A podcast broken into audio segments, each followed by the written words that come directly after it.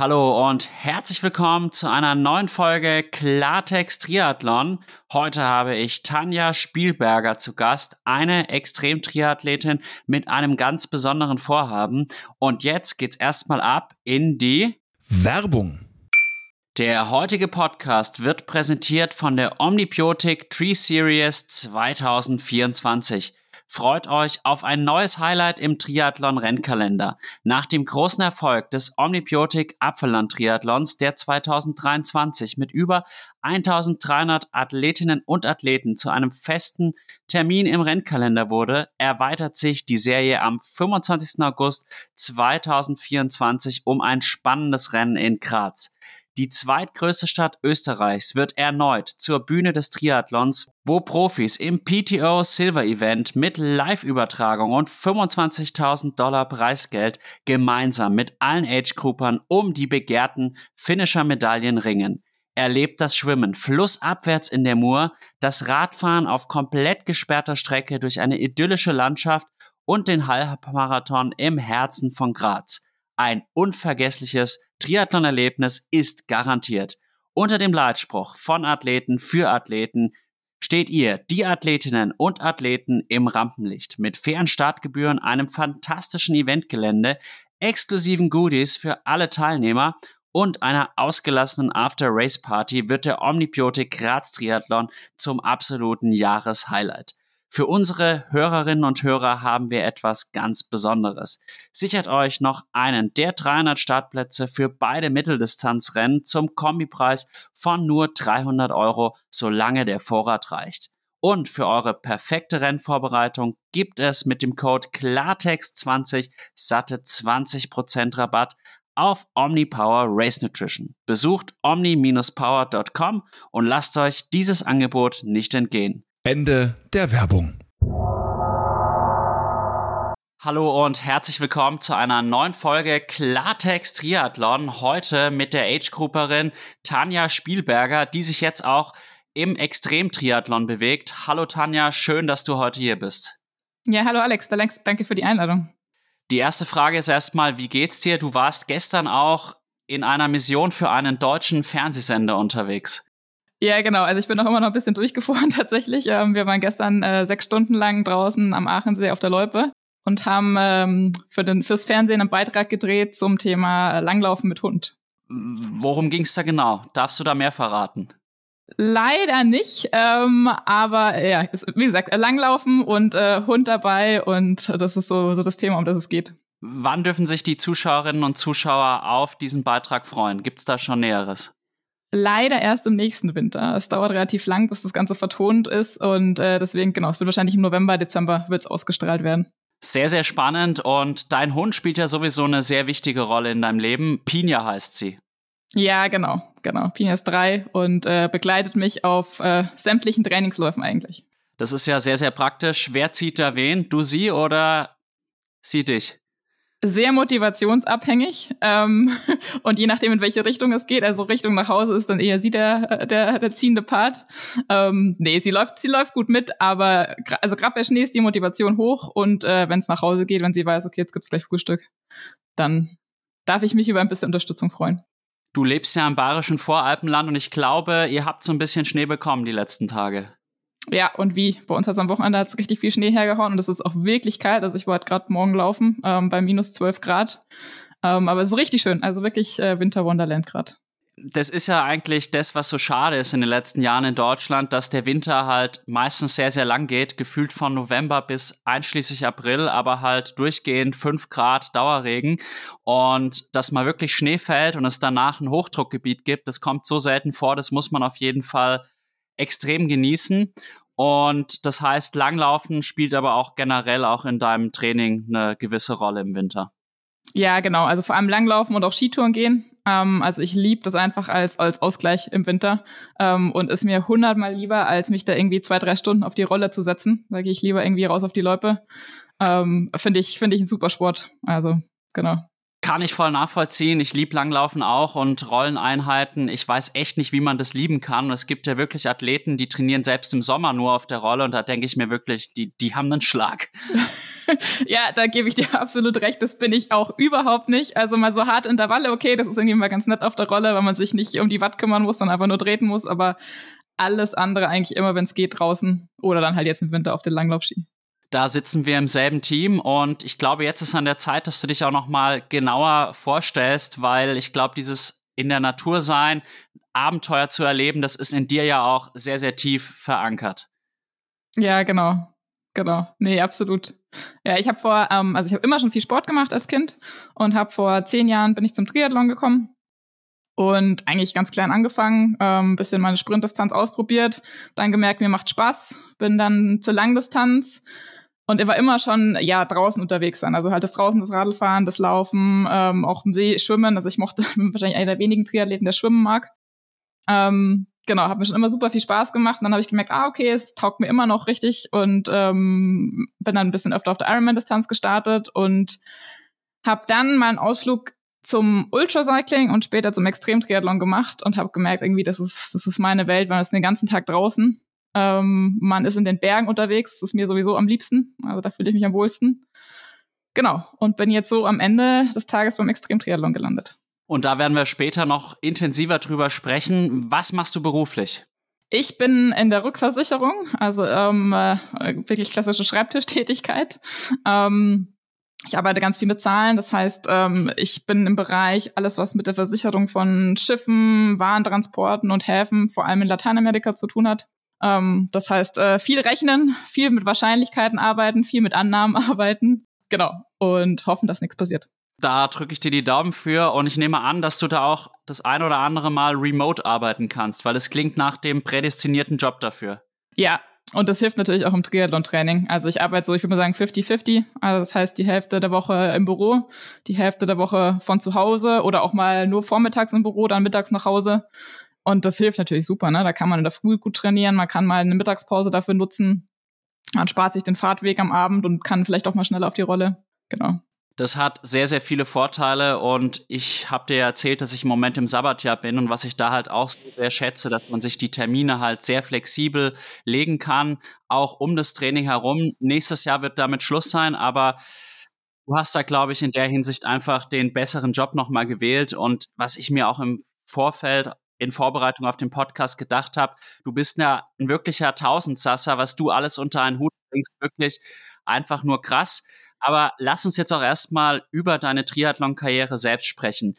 Wie ging das denn überhaupt auch in deiner Kindheit los? Hattest du da schon einen Bezug zu dem Ausdauersport? Ja, tatsächlich. Ähm, also meine Eltern haben extrem viel Sport gemacht beide. Also mein Papa hat äh, bisschen hochkla hochklassigeren Amateurfußball gespielt, haben beide Tennis gespielt. Die sind beide viel Marathon gelaufen früher. Und ich war halt als Kind immer dabei. Äh, das heißt, ich war am Fußballplatz dabei, ich war bei den Marathons dabei. Und äh, ich glaube, ich hatte so die 50-50-Chance. Entweder ich mache komplett was anderes und werde irgendwie der Videogamer oder ich mache halt ähm, auch mit und äh, habe mich Gott sei Dank für Zweiteres entschieden. Und bin halt dann immer, wenn die irgendwie Marathon gelaufen sind, gab es ja meist irgendwie so Kinderläufe drumherum, die bin ich gelaufen. Oder habe dann auch zu meinem Papa gesagt, beim Fußball, ich will jetzt Fußball spielen. Also ich habe schon immer extrem viel Sport gemacht, bin auch mit, muss gerade überlegen, mit neun damals tatsächlich das erste Mal zehn Kilometer gelaufen ähm, kam als Vorletzte ins Ziel, nicht als Letzte, eine Walkerin war langsamer. Ähm, habe damals sogar so ein Zielbanner extra für mich bekommen, ähm, weil ich natürlich mit Abstand die Jüngste war. Genau, habe dann aber tatsächlich so im, ich sag jetzt mal im jugendlichen Alter den Ausdauersport äh, eher zur Seite gepackt. Das ist ja dann doch irgendwie so mit 16, 17 nicht so der Sport, der einen irgendwie äh, fasziniert, sondern war es mir so der, der Teamsport, ähm, vor allem vor dem Tennis in der Mannschaft. Ich bin viel geritten.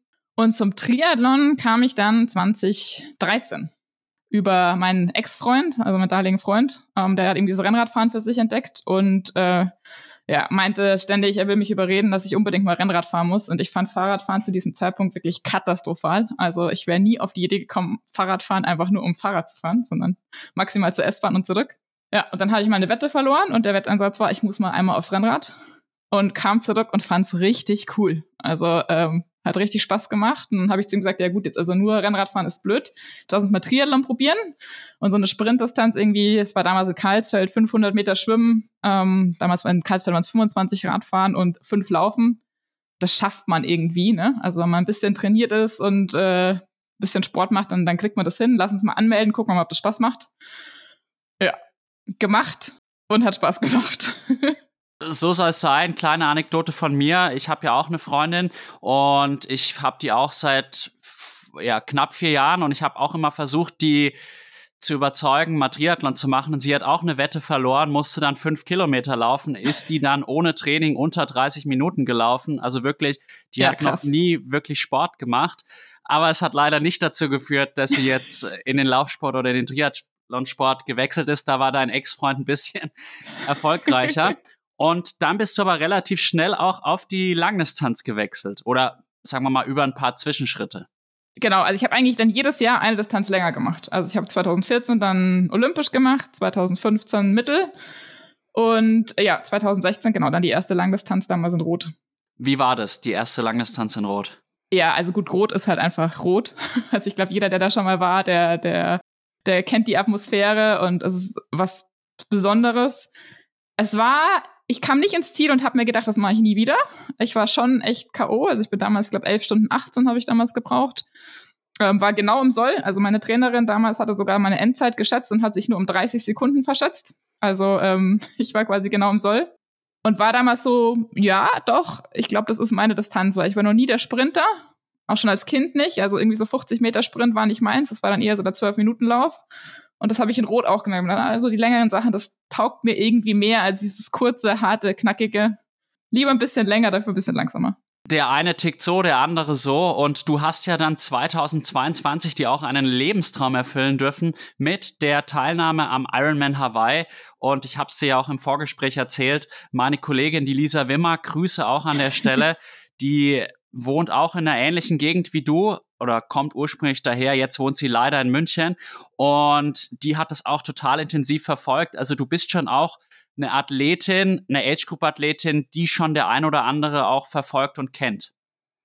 Ja, das freut mich natürlich. Ähm, und es, es, motiviert tatsächlich auch. Also wir machen auch bei unseren Rennen, bei meinen Rennen machen wir immer eine WhatsApp-Gruppe, wo äh, Freunde, Bekannte immer mit rein können, wo sozusagen immer Live-Updates von der Family und von meinen Freunden, die dabei sind, reingestellt werden. Und das ist super motivierend, wenn man das danach liest, dass da so viele mit einem mitfiebern und das irgendwie so viele interessiert, was man da tut. Auf jeden Fall. Aber jetzt geht auch ein bisschen auf das Rennen in Hawaii ein. Inwiefern war es dann wirklich ein Lebenstraum und war es auch so, wie du dir es vorgestellt hast? Ich hatte tatsächlich ganz wenig Vorstellung davon, weil ich überhaupt nicht wusste, was mich erwartet. Und ähm, weiß noch, ich bin aus dem Flieger gestiegen und dachte mir, Halleluja, du läufst wie gegen so eine Wand, wie sollst du hier Sport machen? Ähm, weil es einfach so heiß ist, so schwül ist. Und ich bin jemand, ich komme mit Hitze eigentlich überhaupt nicht klar. Also ich bin eher so ein Kälte, Kälterennen-Mensch. Es war definitiv die Erfüllung eines Lebenstraums. Also für mich ging es auch weniger um das Rennen selber. Und mir war es eigentlich im Vorfeld schon, ich habe gesagt, ich will natürlich finishen, aber welche Zeit dann da am Ende rauskommt, welche Platzierung, ist mir eigentlich erstmal total zweitrangig. Mir geht es irgendwie um das Erlebnis. Das ist für mich so ein bisschen auch ähm, eine eigene Belohnung für die ganze Arbeit, die man da reingesteckt hat ähm, in das Ganze. Und das war es definitiv. Also das, es war eine, die Atmosphäre da zu erleben, ähm, vorm Rennen, im Rennen. Das Rennen selber lief suboptimal. Also ich bin ziemlich gut geschwommen. Ähm, ich bin eigentlich auch echt gut geradelt, bis ich dann so, ich glaube, es war drei, vier Kilometer vor Schluss in Platten hatte habe den dann irgendwie ähm, ins, in die Wechselzone gerettet, äh, fast auf der Felge. Und da geht's ja dann doch äh, die Palani Road nochmal 14 Prozent runter. Und ähm, ja, habe scheinbar da dann so verkrampft, dass ich brutale Rückenschmerzen bekommen habe und beim Laufen eigentlich die ganze Zeit mit, mit Rückenproblemen gekämpft habe und es dann mehr so ein Geh-Lauf-Wechselmarathon war. Aber das Spannende war, ich glaube, in jedem anderen Rennen hätte ich mich drüber geärgert. Und da dachte ich mir, hab so auf die Uhr geschaut, dachte mir, na, pff, du hast noch zehn Stunden Zeit zu gehen. Im Zweifel gehst du das Ding halt nach Hause, ist ja wurscht. Genau. Und bin dann, bin dann noch mit Tageslicht in, ich glaube, elf Stunden 28 habe ich gebraucht, ähm, ins Ziel gekommen. Und von dem her, das war absolut okay. Es war zwar kein gutes Rennen, aber ähm, ich habe es trotzdem sehr genossen. Daylight Finish und den Ironman Hawaii gefinisht. Was will man mehr? Und ich glaube, beim Ironman Hawaii, da geht es ja auch um den Mythos und auch um das ja. danach. Und ich habe ja jetzt auch dieses Jahr vor, zum Ironman Hawaii zu kommen, habe mich jetzt in Ironman Mitza und Ironman Kopenhagen gemeldet. Und wenn es wirklich gelingen sollte, glaube ich auch, dass es eher ein Genussrennen wird, weil es dann auch ein Lebenstraum wäre. Ja. Wie lange warst du dann noch in Hawaii und wie hast auch du die Insel und den Mythos wahrgenommen? Ich war danach noch zwei Wochen ähm, mit meiner Familie vor Ort und ähm, das war auch immer das, was ich gesagt habe. Ich will da, ich will da die Inseln auch drumherum, drumherum erleben und Urlaub machen wirklich mal. Ich meine, das macht man als Triathlet ja auch selten wirklich Urlaub ohne Training, ohne, ohne irgendwas geplantes. Und wir sind dann noch rumgereist. Wir waren noch auf Kauai und auf Maui. Und es war, mhm. es war fantastisch. Also ich habe äh, vom Naturspektakel her noch nie was Vergleichbares gesehen. Ähm, dass du schwimmen gehst und auf einmal ist Schildkröte unter dir oder auf einmal sind Delfine um dich herum. Ähm, und auch diese Abwechslung, die du hast, selbst von Insel zu Insel ähm, oder auch auf, selbst auf Big Island selber, dass du irgendwie fährst fünf Kilometer weiter und die Landschaft sieht komplett anders aus mit den zwölf Klimazonen, die es da gibt. Also das ist schon sehr, sehr beeindruckend. Das glaube ich und das erinnert mich fast ein bisschen an Gran Canaria, weil hier auch im Norden, da ist mega die Vegetation und im Süden so Maspalomas und äh, Mogan, da hat man das Gefühl, man ist in einer Gebirgswüste und in Hawaii ist es wahrscheinlich dann nochmal vier- bis fünffach potenziert. Ja, ja, absolut. Also du, gerade auf Big Island, ich meine, Big Island ist nicht groß, ne, aber du fährst nur im Auto rum in, sag mal, drei Stunden, vier Stunden kommst um die Insel rum und du erlebst von der Steppe über das Lavafeld, über auf einmal ist es grün, auf einmal bist du auf einem Vulkan oben, wo teilweise Schnee liegt. Ähm, erlebst du alles. Also es ist schon echt faszinierend. Und dann fliegst du auf die nächste Insel und denkst dir, na gut, die Inseln sind irgendwie eine halbe Flugstunde voneinander entfernt. Und die Insel ist aber halt anderthalb Millionen Jahre älter und sieht einfach anders aus. Komplett anders. Wenn ich das höre, dann muss ich jetzt unbedingt nach Hawaii. Leider habe ich dann nach dem Ironman Hawaii nur acht Tage Zeit, aber acht Tage sind besser als nichts, weil es Absolut. ist, als Lehrer ist man ja leider an die Ferien gebunden. Da hast du natürlich mal wieder einen Vorteil mit deinem Job. Dafür hast du aber nicht so viele Ferien. Und dann hast du jetzt aber, sag mal mal, in den letzten eineinhalb Jahren dich dazu entschieden, den Ironman-Sport so ein bisschen den Ironman-Sport sein zu lassen und deinen Fokus zu verschieben. Woran lag das? Hattest du auch so ein bisschen genug vom Ironman? Tatsächlich ja. Also ähm, eigentlich war es ein bisschen ein Zufall. Ich war 2018, habe ich einen ähm, Freund beim Icon Extreme unterstützt als Supporter. Und ich war davor noch nie auf so einem Extrem-Triathlon. Also das ist einer, der startet in Livigno. Und ich fand das da total faszinierend von der Atmosphäre, von dem Miteinander von den Athleten. Und habe mir immer gedacht, okay, wenn es mit Hawaii nicht klappt, dann mache ich sowas. Und eigentlich habe ich auch nicht mehr gedacht, dass es mit Hawaii klappt und hatte mir das dann schon so in den Kopf gesetzt. Äh, dann hat es doch geklappt. Es war aber schon im Kopf. Dann dachte ich mir, jetzt musst du mal so ein Extreme machen und habe mich dann für den, für den Austria Extreme angemeldet, im gleichen Jahr, wie ich auf Hawaii war. Und habe das damals selber erlebt, was bei solchen Extremes abgeht. Also von wie die Athleten untereinander zueinander sind, ähm, wie auch mit den Veranstaltern um, so ein Rennen ist dass du so ein Rennen mit Supportern machst. Also du erlebst es viel, viel intensiver mit deiner Familie, mit deinen Freunden. Und das hat mir dann einfach deutlich mehr Spaß gemacht als so ein bisschen dieses, ja, große, kommerzielle, wo, wo Ironman doch eher anzusiedeln ist. Und ich auch ehrlicherweise mit dem, wie jetzt Ironman mit der Weltmeisterschaft umgeht, ja, sagen wir mal, meine eigene Meinung dazu habe, ähm, die das nicht ganz so gut findet und mir deswegen gesagt habe, das ist für mich jetzt kein Ziel mehr, da nochmal nach Hawaii. Das, das, reizt mich tatsächlich als Frau jetzt gerade nicht. Ähm, genau, deswegen ab zu den Extreme Triathlons. Ja, das würde mich jetzt aber doch interessieren, wie da deine Meinung dazu ist. Ich muss gestehen, ich fand es zunächst einmal gar nicht so verkehrt mit den zwei Weltmeisterschaften, weil der Fokus war halt dieses Jahr extrem auf den Frauen in Hawaii, was ich sehr, sehr gut fand, was in den Jahren zuvor weniger gelungen ist, weil auch 2022 war es halt so, dass die Frauen halt am Donnerstag gestartet mhm. sind und die Männer am Samstag. Und da gebe ich ganz ehrlich zu, auch ich habe das Frauenrennen nicht komplett angeschaut, weil ich den nächsten Tag ja. arbeiten musste.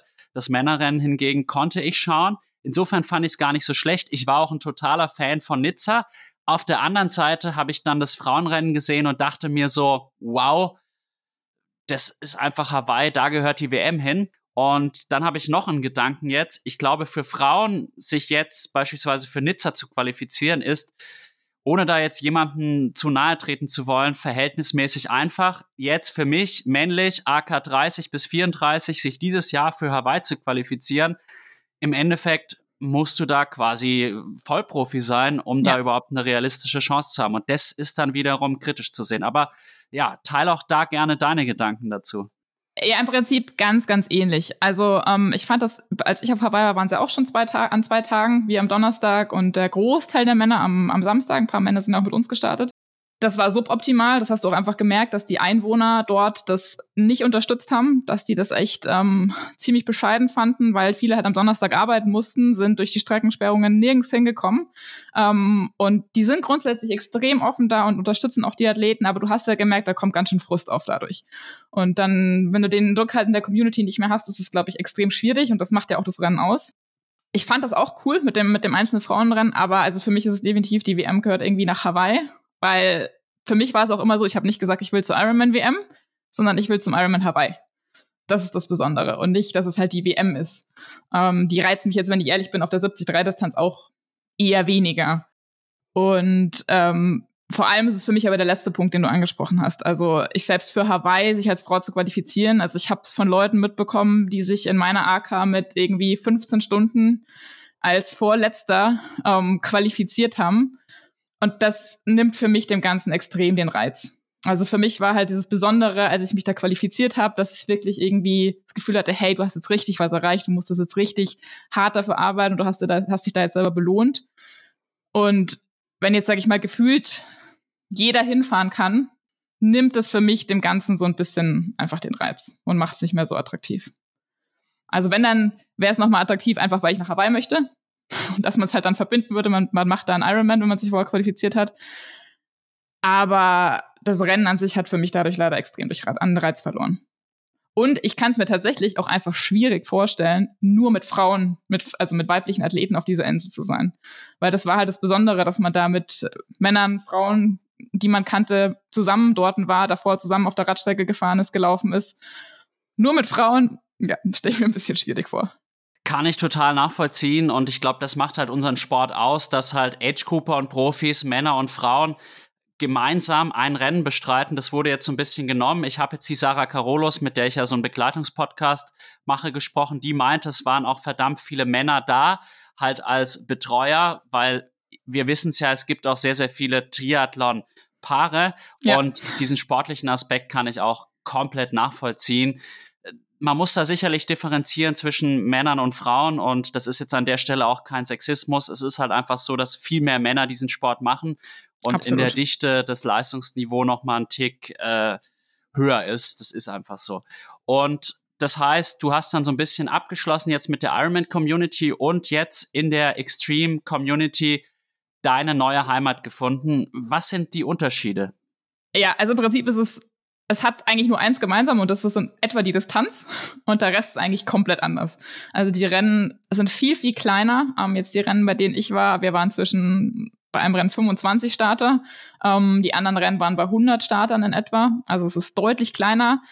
Man kennt sich tatsächlich, also man trifft irgendwie immer die gleichen Athleten immer wieder. Ähm, den Großteil kennt man. Es ist viel enger mit den Organisatoren. Also die Organisatoren sind selber meist irgendwelche entweder Triathlon-Freaks oder halt welche, die wirklich für ihr Rennen leben. Also ich würde mal sagen, ein paar Grad das Rennen, wo wir 25 waren, die verdienen damit nicht viel. Also das ist wirklich pure Leidenschaft, die da dahinter steckt, warum die diese Rennen organisieren und auch wie sie sie organisieren und das merkt man brutal.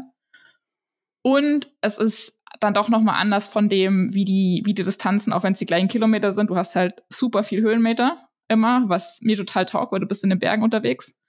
Ähm, du hast das Schwimmen, ist immer irgendwie herausfordernd, finde ich als jemand, der gerne schwimmt und der, würde ich jetzt sagen, für einen Triathleten ganz gut schwimmt, eigentlich auch ganz cool, weil du nicht so dieses, äh, also da, dass da mal das Schwimmen gestrichen wird, wie es bei Ironman ja öfter mal vorkommt, das ist sehr selten, weil man sagt, okay, ihr wollt das machen, ihr müsst das auch können. Also da wird jetzt, ähm, wird jetzt nicht so viel Rücksicht genommen. Genau, und halt vor allem das Besondere, dass du immer ein Support-Team dabei haben musst, das dich begleitet, das dich ähm, verpflegt, das dein Fahrrad aus der Wechselzone bringt und mit dem du das auch einfach nochmal ganz anders er erlebst, weil die sind nicht einfach nur Fans an der Seite, sondern die sind integraler Bestandteil davon, dass du dieses Ding finisht. Und ähm, meist muss am Ende auch mit dir jemand laufen. Also ähm, gerade wenn es die letzten, meist geht es am Ende beim Laufen immer so ein bisschen ins Hochalpine oder wo es halt ein bisschen gefährlich an Anführungszeichen wird. Ähm, da muss dann immer jemand mit dir mitlaufen, dein Supporter, dann offizieller. Und dadurch erlebst du es einfach nochmal anders. Das klingt richtig, richtig abenteuerlich und nach absolutem Abenteurersport. So ein bisschen schon in die Richtung Jonas Deichmann. Und es ist mir dann auch klar, dass da halt nicht so viele Teilnehmerinnen und Teilnehmer dabei sein können, auch aus Sicherheitsgründen und auch aus organisatorischen Gründen. Insofern denke ich, ist die Gefahr, dass es jetzt extrem kommerzialisiert wird, wie jetzt bei Ironman eher gering.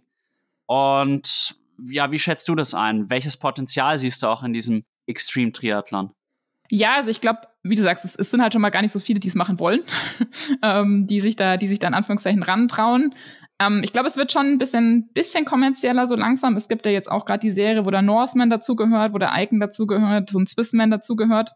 Da ist es ja mittlerweile auch so, dass es eine Verlosung ist. Also da kannst du dich gar nicht mehr einfach nur anmelden, sondern ähm, da melden sich mehr Leute an, als es Startplätze gibt und das wird dann verlost.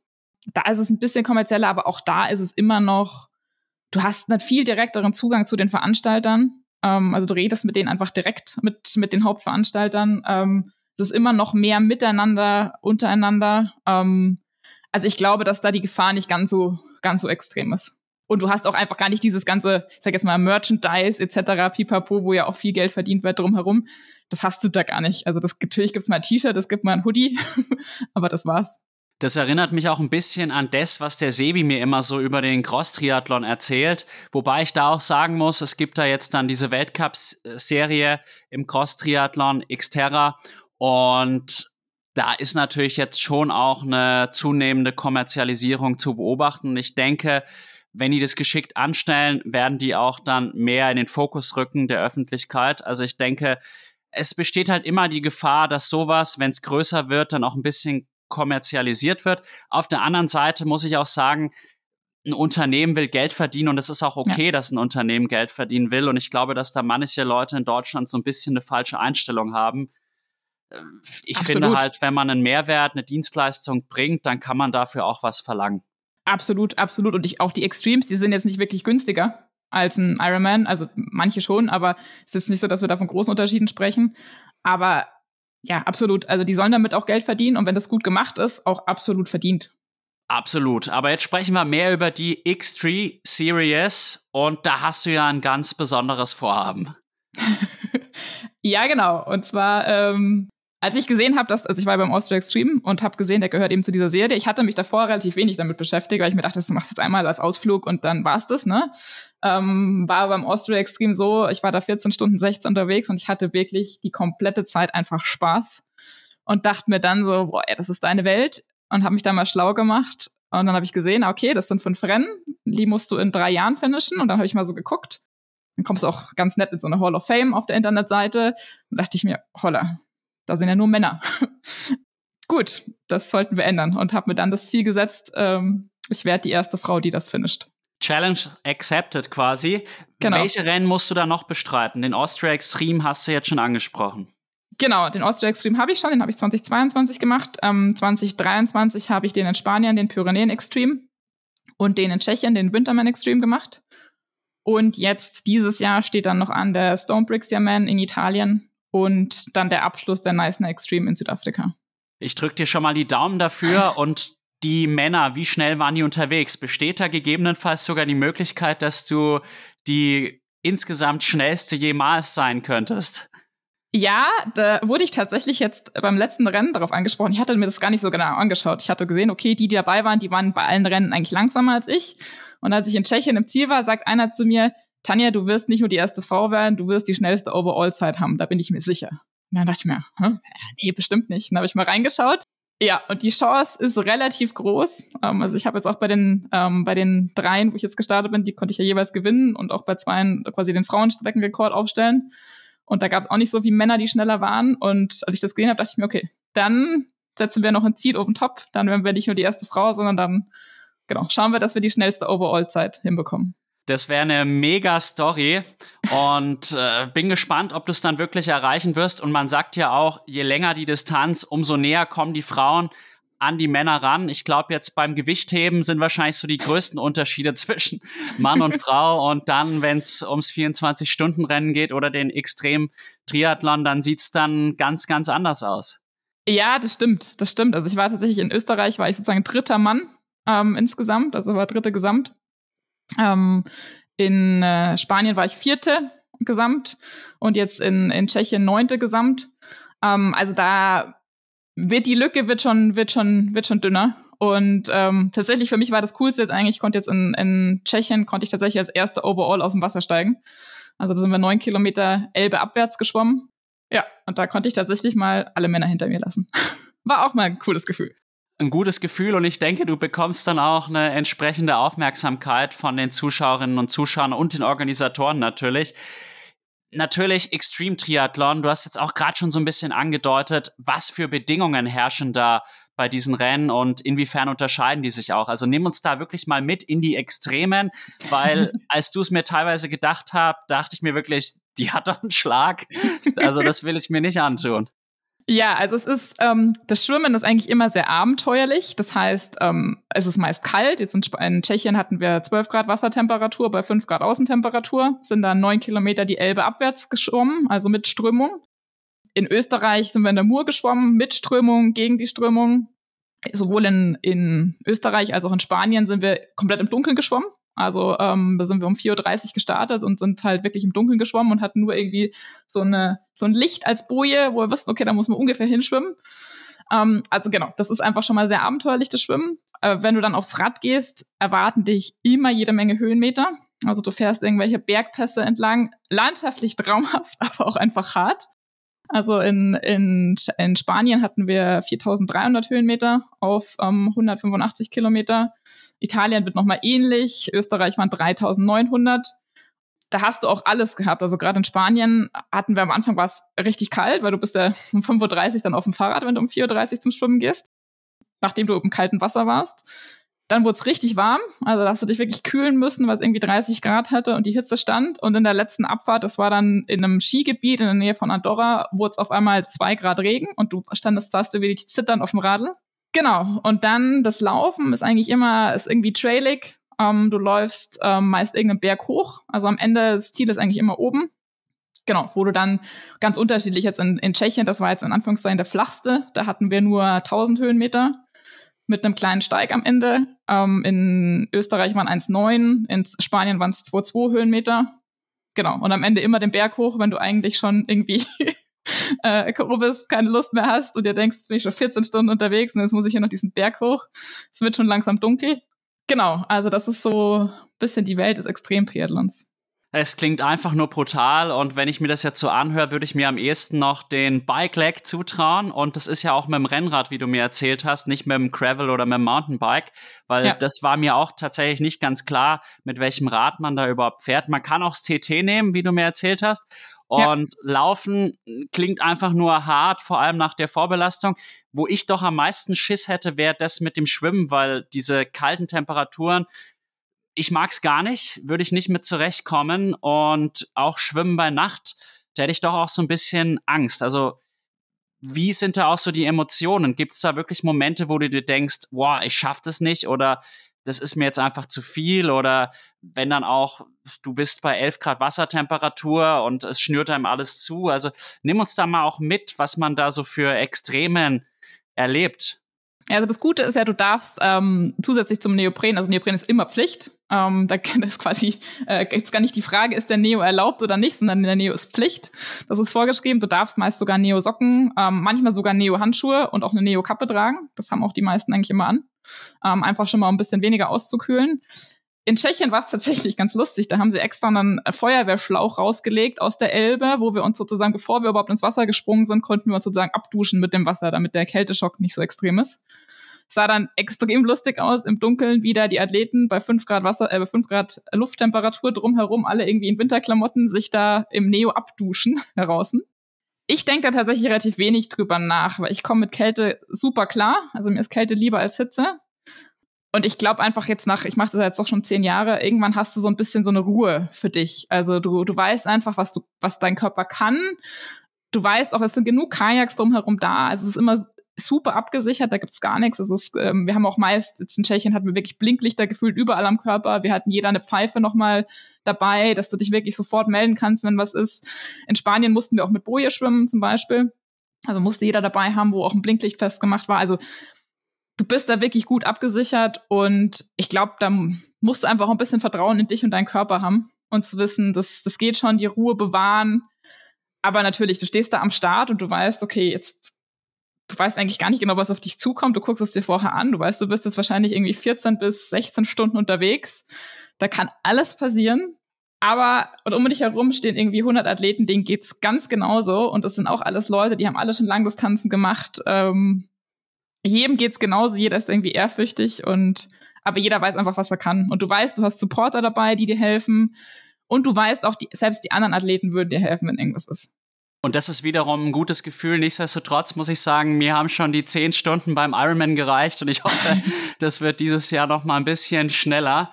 Also wirklich höchsten Respekt für diese körperliche, aber auch für diese mentale Leistung. Was war denn bisher so dein verrücktestes Erlebnis im Extreme Triathlon? Boah, das ist ganz, ganz schwer auf eins zu bringen, weil irgendwie jedes Rennen für sich so besonders war. Aber ähm, also ich glaube, ich glaube, es war jetzt der letzte in Tschechien. Der war einfach, der war von Anfang bis Ende eigentlich verrückt, weil es war wirklich, es war arschkalt. Es war genau an dem Wochenende, wo der Temperatursturz kam. Davor war es immer so super warm. Jeder war irgendwie auf warm eingestellt. Auf einmal hat es irgendwie nur fünf Grad. Dann springst du da rein in dieses neun Kilometer Elbe abwärts. Es ist schon mal wirklich, also es ist das coolste Schwimmen, was ich je erlebt habe, weil du einfach mit dieser Strömung, bist genauso schnell wie auf 3,8 im See. Also ich habe äh, eine Stunde vier gebraucht ähm, für neun Kilometer flussabwärts. Also das heißt, du bist einfach richtig schnell, das fühlt sich richtig cool an. Du musst aber auch brutal aufpassen, weil es sind so Fluss, metallerne Flussbojen in der Elbe, wo du gucken musst, dass du nicht gegen die dagegen schwimmst. Also einem ist es auch passiert, der hat ein richtig fettes blaue Auge am nächsten Tag. Ähm, also es macht einfach, es ist einfach war ein cooles Schwimmen und dann war es einfach total unwirklich, da als Erster aus dem Wasser zu steigen. Ähm, und ich habe dann noch ein paar Mal gefragt, seid ihr euch sicher? Also es, es kann es gar nicht sein. Und ich war dann aber vor lauter, das ist jetzt so cool und ich muss ja jetzt ganz schnell wechseln. Es hatte irgendwie zwei Grad ne, draußen, Außentemperatur dann in der Wechselzone. Ja. Und ich schreibe meiner Supporterin zu, du, ich brauche nichts anziehen, gib mir eine Weste, das reicht. Und hat mich halt ungelogen im nassen Triathlon-Anzug mit kurzen Ärmeln, kurzer Hose irgendwie bei zwei Grad aufs Rad gesetzt, weil ich so voller Adrenalin und Endorphin und irgendwie Glücksgefühl war, dass mir alles wurscht war, Weste rauf aufs Fahrrad und äh, losgeradelt. Ja, Einfach nur irre. Und äh, ich weiß, mit Strömung schwimmen macht Spaß. Ich bin im Main ein, zwei Mal bei diesem Peter Lutz Gedächtnisschwimmen, hieß es, genau, äh, geschwommen und man war schnell unterwegs. Auf der anderen Seite war das halt im Hochsommer bei knapp 21 bis 22 Grad äh, Flusstemperatur in dem Fall. Also wirklich einfach nur Hammer, was du da durchziehst. Für mich unvorstellbar und ich sag's jetzt hier auch ganz ehrlich und ich glaube, meine Freundin ist mir dankbar ich glaube, ich werde mir keinen Extreme Triathlon in meinem Leben antun. Ironman Hawaii ist genug, genau. Und wie bereitet man sich denn jetzt auf so eine Extremgeschichte vor? Also ich würde mal sagen, es ist vom Training her gar nicht so viel anders wie auf einem normalen Ironman. Also ich, ich mache deswegen nicht unbedingt extrem viel längere Radfahrten. Also zumindest meine Trainerin würde es mir nicht aufschreiben. Ich sage dann manchmal, okay, ich brauche das jetzt für den Kopf. Ich brauche das jetzt für den Kopf, dass ich irgendwie 3500 Höhenmeter mal radel ähm, auf Natur, wo sie sagt, naja, müsstest du jetzt trainingstechnisch nicht, aber wenn du, wenn du es brauchst, dann mach. Viel Spaß. Also es ist gar nicht so viel anders. Ähm, klar, wenn man die Kälte nicht kann, dann muss man das einfach trainieren. Dann muss man einfach früher schon mal ins Freiwasser gehen als vielleicht die anderen vor allem ist es aber, glaube ich, das, das Laufen. Also, dass man halt bisschen das Berglaufen übt, ähm, dass man das Traillaufen übt, dass man übt, okay, bis zu welchem Punkt macht es Sinn, wirklich zu laufen? Wo macht es einfach auch mehr Sinn zu gehen? Also gerade in steilen Bergaufstücken, da, da gehen wir halt auch einfach. Da wird nicht mehr gelaufen. Da ein Gefühl zu bekommen, zu Gefühl zu bekommen, wann setze ich die Stecken ein, wann, wann eher nicht. Also es ist gar nicht so viel anders, nur dass halt vielleicht so gerade die langen Läufe, die sind halt dann eher irgendwelche Bergläufe, irgendwelche Trailläufe so bin ich tatsächlich auch dann zum Traillaufen mehr oder minder gekommen, ähm, über die Extremes eigentlich. Genau, also es ist nicht wirklich anders. Ähm, ich glaube, man muss einfach viel im Kopf tatsächlich trainieren. Das ist, glaube ich, fast noch mal wichtiger als das, als das körperliche Training. Ähm, dass man da einfach die mentale Stärke hat, wenn es halt einfach lang ist, wenn es halt zäh ist, dass man da in sich vertraut, ähm, da Bock drauf hat und das einfach durchzieht und sich da nicht von irgendwelchen äußeren Widrigkeiten beeinflussen lässt. Machst du dann spezifisches mentales Training? Ganz spezifisch nicht. Ähm, mir hat mal, ich habe mal mit einem Mentaltrainer gesprochen, der hat mir gesagt, als ich ihm so erzählt habe, wie ich das so mache, sagt er, du machst es eigentlich schon genau richtig, du brauchst da gar nicht wirklich viel, viel üben. Ich visualisiere mir zum Beispiel ganz, ganz viel. Also ich gucke mir immer vorher die YouTube-Videos von diesen Rennen an, die es immer gibt und stelle mir total oft im Training vor, wie ich da halt irgendwie durch das Ziel laufe, wie ich da aus dem Wasser steige. Und ja, und einfach dann am Ende ist es Vertrauen. Vertrauen in das, was man kann, ähm, was der Körper hat. Und ich hatte zum Beispiel jetzt vor, vor dem letzten Rennen in Tschechien, war ich direkt drei Wochen vorher, hatte ich eine Sehnenentzündung im Fuß. Und ich glaube, wäre mir das Ganze irgendwie vier Jahre vorher passiert, ich wäre durchgedreht kurz vorm Rennen. Also da drei Wochen vorher auf einmal anderthalb Wochen nicht laufen zu können, nicht zu wissen, wie schnell geht es wieder. Und in dem Moment habe ich mir gedacht, okay, ist jetzt, ist jetzt kacke, ähm, ist jetzt auch nicht optimal, aber du hast dann, du hast so viel trainiert dafür, diese eine Woche, die reißt jetzt nicht raus. Und ich glaube, das dauert einfach über die Jahre, dass man das, dieses Vertrauen in sich aufbaut.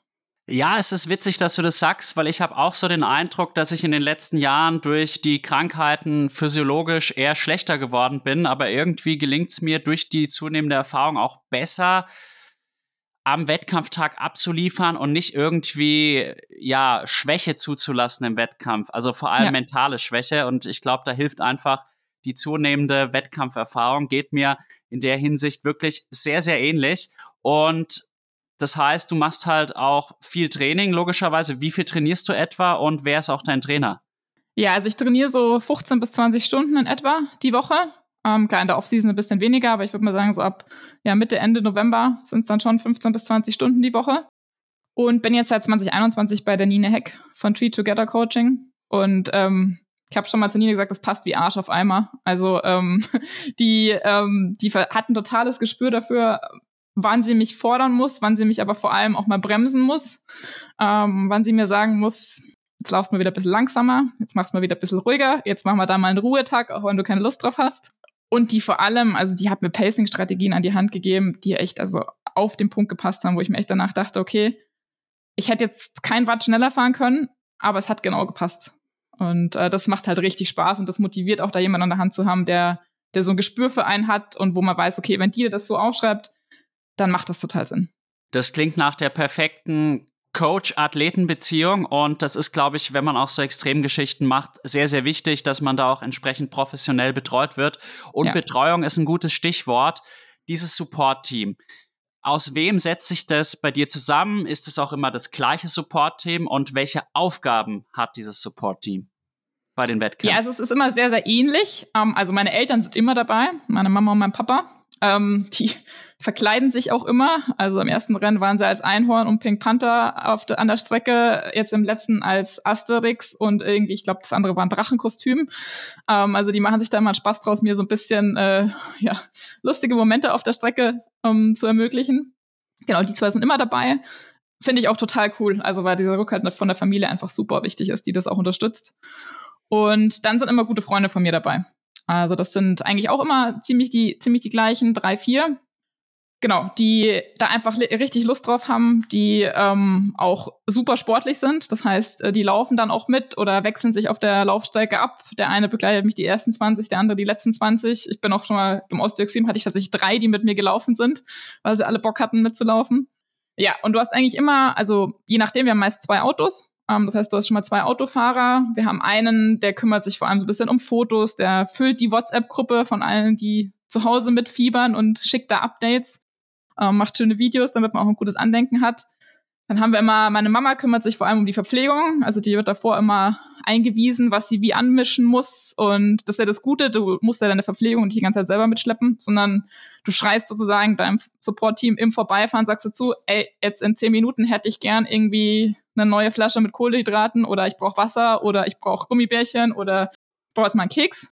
Genau, da ist meine Mama hauptsächlich dafür verantwortlich. Und das sind eigentlich so die, so die Hauptaufgaben. Und dann vor allem natürlich auch mal zu gucken, okay, wie liegen wir? Ähm, das, das Tracking zu checken, äh, zu gucken, dass wir auf der richtigen Strecke sind. Ich meine, die ist zwar immer gut ausgeschildert, aber einfach zu gucken, dass wir da richtig unterwegs sind. Und ähm, dann ist ein guter Freund von mir und eine gute Freundin, die zwei sind eigentlich so meine Hauptlaufbegleiter, ähm, die mich dann auf der Laufstrecke da durchbringen. Ähm, Gerade er oder auch, auch sie mal dann, wenn es richtig steil wird, mal kurz von hinten so ein bisschen anzuschieben. Die Hand, nennen es mal Hand auflegen und mich den Berg da hochzuhieven. Genau, mich mal an der Hand zu nehmen, wenn es über irgendein Schneefeld geht und man doch schon irgendwie nicht mehr ganz so sicher auf den Beinen ist. Genau. Wie heißen die beiden? Das sind äh, Dominik und Nicole. Alles klar, dann Grüße an der Stelle. und übst du das speziell in Vorbe also in der unmittelbaren Wettkampfvorbereitung? Äh, nee, eigentlich, eigentlich nicht. Also gut, Nicole und ich, wir trainieren tatsächlich sehr viel zusammen. Also wir laufen viel zusammen, Trails und Berge. Aber das ergibt sich dann. Und Dom ist einfach, der ist äh, topfit. Also der läuft deutlich schneller als ich und noch natürlich deutlich schneller als ich, wenn ich schon irgendwie davor 180 Kilometer in den Beinen habe. Ähm, und das ist einfach super, wenn du da zwei hast, wo du weißt, auf die kannst du dich verlassen. Die ziehen das durch. Du musst keine Angst haben, dass von denen jemand einbricht, weil die schaffen das auf jeden Fall. Und die dann halt einfach mal, wenn es hart ist, einfach mal kurz dich ein bisschen an der Hand nehmen. Und die sind natürlich auch frisch. Äh, ich würde mal gerne das Duell Dominik gegen Tanja sehen, wenn beide die gleiche Vorbelastung hätten, weil vielleicht sähe es äh. ja dann ganz anders aus. Nein, nein, nein, da. Also aktuell, ne, selbst aktuell nicht, weil er hat vor kurzem äh, eine Tochter bekommen und ähm, hat gerade eher durchzechte Nächte, während ich vielleicht ausschlafen kann, aber nee, da keine Chance. Na gut, dann äh, werden wir sehen, ob es zu dem Duell kommt oder halt auch nicht. Und dieses Jahr erwartet dich dann jetzt noch der Stoneman Brixia Extreme Triathlon und der Knistnia Extreme Triathlon. Ich weiß nicht, ob ich es richtig ausgesprochen habe. Fast. Was erwartet dich da? Ja, die sind beide nochmal sehr unterschiedlich voneinander. Also der Stone Brixia Man wird, glaube ich, mit Spanien zusammen der härteste und auch der längste. Also da ähm, sind es auch wieder über 4000 Höhenmeter auf der, auf der Radstrecke. Also da radeln wir den, den Motirolo und den Gavia Pass unter anderem in Italien und haben auch beim Laufen nochmal über 2000 Höhenmeter, auch ziemlich technisch, am Ende wirklich irgendwie hochklettern über irgendwelche Steine. Also der wird, glaube ich, sehr, sehr hart und äh, sehr, sehr lang. Ähm, und Neisner wird insofern anders, da schwimmen wir tatsächlich fünf Kilometer im Meer, also das ist das, Schwimmen, das Schwimmen äh, die längste Strecke von allen und laufen hinten raus auf 50 Kilometer, nicht nur 42. Ähm, dafür ist es vergleichsweise flacher, mit ein bisschen weniger Höhenmeter. Ich glaube, das sind irgendwie 1,5 oder sowas, 1,5, 1,7. Also ein bisschen weniger und anders verteilt. Und halt, da wird natürlich die Herausforderung, ich meine, da ist im November, wenn bei uns Winter ist, da dort ist dann Sommer. Also da wird ähnlich wie Hawaii so ein bisschen Akklimatisierung natürlich auch ein Thema. Genau, also die sind ganz unterschiedlich voneinander, aber ich glaube sehr, sehr spannend. Auf jeden Fall, ich werde es intensiv verfolgen und die Streckenlängen hast du jetzt schon so ein bisschen angedeutet, die variieren leicht, sind ja. aber orientiert an der Triathlon-Langdistanz. Genau, genau. Also das sind immer um die um die vier Kilometer Schwimmen, 180 Pi mal Daumen Radfahren und um die 42 Laufen und dann je nach Strecke ein bisschen angepasst, ähm, mal ein bisschen kürzer, dafür mehr Höhenmeter, mal ein bisschen länger, aber im, im Endeffekt immer daran in etwa gemessen. Oder halt dann neun Kilometer dafür mit Strom, was dann irgendwie wieder 3,8 im See sind. Ich wollte es gerade sagen. Und wenn es dir jetzt gelingen sollte, als erste Frau, womöglich als schnellste jemals, diese X3 Series zu finishen, was würde dir das bedeuten?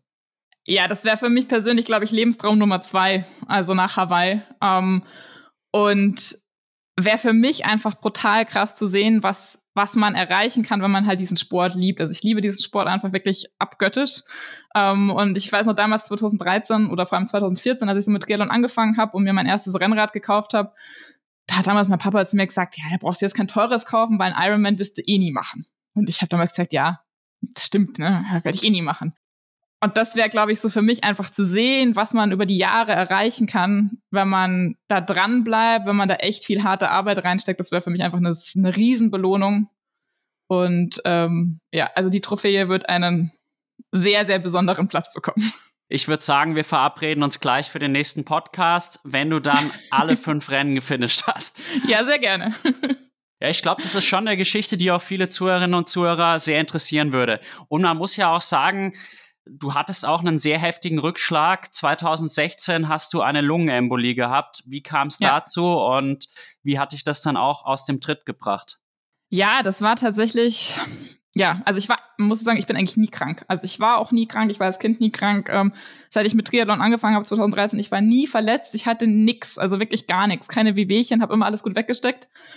Und genau, 2016 war ich im August, ich war beim Allgäu-Triathlon und irgendwie dachte ich mir, boah, also irgendwas, irgendwas passt nicht. Mir war im Wasser, mir war schwindlig, ähm, ich habe am Rad überhaupt keinen Druck aufs Rad, aufs Pedal bekommen.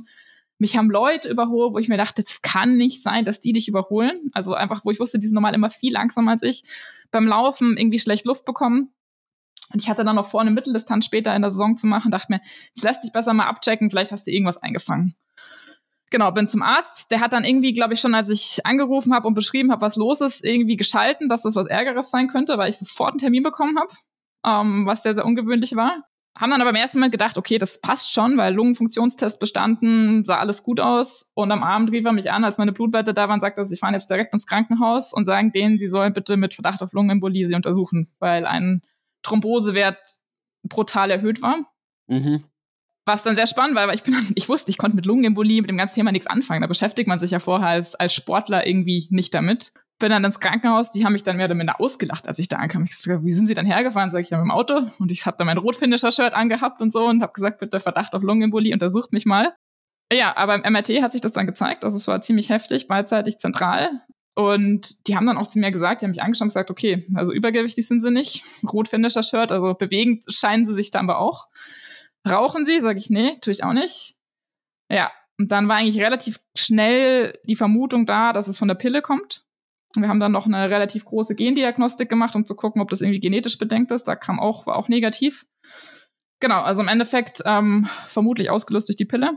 Eine ziemlich heftige Embolie. Ich war auch fünf Tage im Krankenhaus musste dann ein halbes Jahr Blutverdünner nehmen, durfte drei Monate im Endeffekt eigentlich fast gar nicht trainieren, spazieren gehen maximal, Puls musste immer unter 120 bleiben, damit da kein, ähm, kein chronischer Lungenhochdruck entsteht.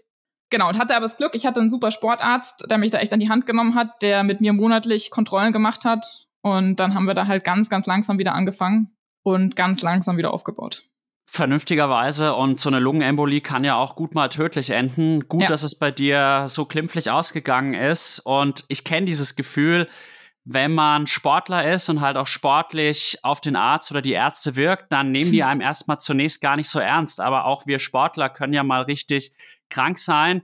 Und ja, hatte auch schon da ähnliche Situationen, wo es dann, sag ich mal, nicht so brenzlig war wie bei dir, aber wo ich halt schon deutliche Beschwerden hatte und da muss man dem Arzt dann erstmal sagen, so ja, nimm das jetzt ernst, das kann auch mal was äh, Schlimmeres sein, auch wenn ich jetzt sportlich und gesund auf den ersten Blick aussehe. Nichtsdestotrotz finde ich es doch heftig, dass es wahrscheinlich auch von der Pille kam, weil sehr, sehr viele Frauen auch heutzutage nehmen die Pille wie selbstverständlich und sind sich, glaube ja. ich, gar nicht so drüber bewusst, was es auch mit dem Körper macht, dass es sogar im schlimmsten Fall eine Lungenembolie auslösen kann. War bei mir genauso. Also ich habe das davor einfach geschluckt wie ein Gummibärchen, für blöd gesagt, äh, jeden Tag. Ähm, hast du keine Gedanken drüber gemacht, war einfach. Und das war auch für mich da, also wie du sagst, als Sportler irgendwie ein bisschen unwirklich. Du sitzt da und ich habe mich ja gut gefühlt. Und ich habe auch zu, zu, den Ärzten, für die war das auch total schwer greifbar, weil die ich ständig gefragt habe, wann kann ich denn wieder trainieren? Und die immer gesagt haben, die Frage stellt nun mal keiner, der mit einer Lungenembolie da liegt, weil die müssen wir alle dazu bewegen, dass sie sich überhaupt mal bewegen. Und sie fragen, wann sie jetzt wieder hier Triathlon-Training betreiben dürfen und erzählen uns, sie haben gestern noch ein Triathlon gefinisht, was eigentlich gar nicht sein kann, weil normal wird man ohnmächtig dabei. Ja, und ähm, aber so beschäftigt man sich dann tatsächlich auch mal mit seinem Körper und beschäftigt sich auch mit dem Thema, jetzt gerade mit dem Thema Pille dann, ähm, weil dann klar war, ich darf sie auf gar keinen Fall weiternehmen, ich muss sie absetzen. Und merkt dann auch erstmal, was das mit dem Körper macht. Geh da mal näher drauf ein. Also, was hat sich verändert, nachdem du die Pille abgesetzt hast? Also bei mir war es ganz, ganz krass. Ähm, also ich habe dann wirklich, ich würde mal sagen, zwei Jahre lang, zweieinhalb Jahre lang richtig zu kämpfen gehabt. Ähm, also am Anfang vor allem mit, mit Haarausfall. Meine Haut ist brutal schlecht geworden. Ich habe innerhalb von ähm, drei Monaten, ohne jetzt irgendwas zu verändern an Ernährung oder sonst irgendwas, zehn Kilo zugenommen ähm, was dann halt natürlich auch fürs ganze Selbstbewusstsein echt heftig war. Wenn du dich eh schon irgendwie nicht so gut fühlst, weil du gerade krank warst, dann nimmst du noch extrem zu, deine Haut wird schlecht. Bis sich das dann auch tatsächlich meine Periode ist zwei Jahre lang komplett ausgeblieben. Also ähm, das hat einfach wirklich gedauert, bis der Körper das da irgendwie alles ausgespült hat. Und ich bin jetzt aber im Nachhinein brutal froh eigentlich drum, dass äh, mir das so ein bisschen die Augen geöffnet hat und ich es abgesetzt habe, weil es mir jetzt deutlich besser geht als vorher als sich das dann wieder eingependelt hat. Ähm, ich einfach äh, über meinen Zyklus weiß, ähm, dass ich, dass ich gesund bin, dass auch das auch entsprechend checke, wir tatsächlich auch das Training darauf anpassen auf den Zyklus. Ja, also da hat sich der, der Körper hat sich verändert. Ich bin auch nie wieder auf das Gewicht zurückgekommen tatsächlich, was ich damals hatte. Ähm, egal wie hart ich da irgendwie dran gearbeitet habe, das bin ich nicht mehr hingekommen. Aber irgendwann kommt man da halt damit auch noch klar. Irgendwann hat man da wieder das Selbstbewusstsein und sieht dafür, was es für andere positive Aspekte hat. Ja, du bist sehr, sehr sportlich und wirst höchstwahrscheinlich die erste Frau werden, die die Extreme, Extreme Triathlon Series finishen wird. Und hoffen wir wirklich, dass da alles auch auf dem Weg klappt. Kann ja immer mal was dazwischen ja. kommen. Und ja, wirklich heftig. Geh doch auch noch mal auf dieses zyklusbasierte Training ein. Inwiefern nimmt Nine Rücksicht auf deinen Zyklus und wie merkst du auch, dass es dir auch für deine Leistung zuträglich ist? Ja. Ja, also ich, Nine trage ich quasi in, in, in die Planung immer ein, ähm, wann ich meine, meine Periode habe, wann ich meinen Eisprung habe. Also die weiß da quasi genauso gut Bescheid drüber wie ich. Ähm, ich track das tatsächlich auch über ein Basalthermometer jeden Morgen. Und genau, sie plant entsprechend das Training. Das heißt, ähm, bei mir ist gerade so mal der erste Periodentag ist bei mir nicht so gut. Da habe ich ziemlich mit Rückenschmerzen zu kämpfen. Ähm, ansonsten geht's mir aber gut. Das heißt, da plant sie mir halt auch von Haus aus schon mal einfach einen ruhigen Tag, irgendwas Lockeres, nur lockeres Bewegen, was gut tut ein, nix, nix Heftiges. Dafür ist bei mir so, dass ich ab Tag zwei kann ich quasi Bäume ausreißen. Also da ist wirklich, da, da laufen irgendwie so harte Intervalle von der Hand wie nix. Und das plant sie mir dann auch entsprechend. Also, dass sie mir gerade so die ersten zwei Zykluswochen da, als ich das am Anfang gesehen habe, als wir angefangen haben mit zyklusbasiertem Training, dachte ich, die will mich umbringen. Also da war wirklich intensiv, intensiv, Vollgas, Vollgas, richtig, also richtig heftige Sachen. Ich dachte, das kann ich nicht, das schaffe ich nicht, ne? Ja, aber es geht. Also es ist wirklich da, ich regeneriere da brutal gut. Ich kann da so harte, richtig harte Intervalle. Also ich bin zum Beispiel heute Morgen auch, bin ich irgendwie achtmal zwei Minuten Vollgas ähm, Entwicklungsbereich Intervalle gelaufen. Die liefen wie nix. Aber es halt vom, vom Zyklus her einfach stimmt gerade so um den Eisprung rum wird dann, wird ein bisschen rausgenommen. Ähm, und vor allem so die letzte Woche vor der Periode wird einfach auch nochmal wirklich ins lockere Training gegangen, weil ich da merke, da sind die Beine schwerer, ich fühle mich irgendwie insgesamt schwerfälliger. Und auf der einen Seite ist es halt cool, weil weil es vom Training her dann gut läuft und es ist für mich für den Kopf aber auch viel angenehmer. Weil früher hatte ich halt dann oft, gerade so in der letzten Zykluswoche, vielleicht nur irgendwelche heftigen Intervalle und habe mir dann selber total den Stress gemacht, weil die nicht gut liefen. Und mittlerweile weiß ich halt einfach, okay, es ist vollkommen okay, wenn ich die Intervalle in der letzten Zuglaswoche einfach, keine Ahnung, zehn Sekunden auf einen Kilometer langsamer laufe. Macht überhaupt nichts, deswegen bin ich jetzt nicht schlechter auf einmal oder deswegen wird das nächste Rennen nicht eine Katastrophe, sondern wenn man sich da jetzt besser kennt, seinen Zyklus besser kennt, weiß, wie das Training in welchen Phasen läuft, dann ist es auch ein bisschen einfacher, das zu nehmen. Das stelle ich mir auch entlastend vor, aber es kann auch sein, dass es bei einer anderen Frau komplett unterschiedlich ist. Total. Total. Also ich kenne gerade äh, welche, also Freunde, die eigentlich die ganze Periode Probleme haben, also die nie sagen würden, ab Tag zwei kann ich, kann ich heftige Intervalle laufen. Und ich glaube, da muss sich jeder einfach erstmal selber kennenlernen, gemeinsam mit seinem Trainer und da auch einen Trainer finden, der da halt auf die, auf die Individualität eingeht. Und nicht einfach ein Standardkonzept hat, sondern da wirklich individuell mit einem arbeitet. Jeder mal sich selber kennenlernt. Ich kenne auch welche, die rund um den Eisprung total leistungsfähig sind. Ist bei mir jetzt nicht so. Genau, einfach da sich kennenlernen. Aber was machst du jetzt, wenn jetzt beispielsweise der Stoneman Brixia in eine Woche fällt, die direkt nach dem Eisprung ist? Dann mache ich nichts. Bei mir ist es eher andersrum. Ähm, also war tatsächlich vor, vor Tschechien so, da habe ich irgendwie vier Tage vorher meine Periode bekommen und ich hätte Party machen können. Also ich habe mich gefreut wie nochmal was, weil ich wusste, geil, super, ähm, total genial. Nee, also es ist ja nicht so, dass ich, dass man in der letzten Phase nicht leistungsfähig ist man muss halt einfach auf ein paar Komponenten, und das ist halt dann gerade Ernährung, das ist gerade Verpflegung, das ist Kohlehydratverpflegung, einfach noch mehr Rücksicht drauf geben. Und das mache ich dann halt einfach. Also ich habe auch schon Rennen gemacht, die, die in der zweiten Zyklushälfte waren und die super genial waren. Ich achte da dann einfach noch mal mehr auf ähm, die Ernährung, also dass ich mich wirklich ausreichend verpflege, dass ich vor allem in den Trainings davor gut in der Eiweißversorgung bin, also die wirklich gut nachverpflege. Koffein tatsächlich weglasse in der Woche, und vor allem auch Milchprodukte weglasse. Das, das hilft mir da extrem, dass da dann auch ähm, die Phase nicht ganz so heftig ist. Ja, das ist sehr interessant, auch mit dem Koffein und keine Milch. Und die Frage kam auch tatsächlich von einer Zuhörerin oder einem Zuhörer, Namen habe ich gerade leider nicht parat, wie du dich auch im Alltag und im Training ernährst. Ja, also ich bin tatsächlich Allesesser. Ähm, also ich, ich habe kein, keine spezielle Ernährungsform, ähm, die ich verfolge. Ich achte schon drauf, dass ich, ich esse relativ wenig Fleisch, beziehungsweise wenn, dann qualitativ hochwertig. Milchprodukte auch eher weniger. Ähm, Gerade so Kaffee mache ich eigentlich gern mit, mit Erbsenmilch, mit Hafermilch. Es ist aber nicht so, dass ich irgendwas komplett ausschließe. Ähm, ich esse auch gern Kuchen. Also für mich gehört der Genuss auch einfach, einfach dazu. Ähm, ich sage immer, Triathlon ist eh schon relativ sozial unverträglich. Ähm, dann esse ich zumindest sozial verträglich, ähm, dass ich auch mit meinen Freunden essen gehen kann. Nee, also ich esse alles. Ähm, ich achte vor allem auf die, auf die Eiweißversorgung. Ähm, also, dass ich die harten Einheiten gut nachversorge. Und ähm, ich arbeite tatsächlich auch seit letztem Jahr ähm, mit dem Markus Hörmann zusammen, also ein bisschen im Stoffwechselcoaching, dass ich so ein bisschen Kohlehydrat angepasster esse.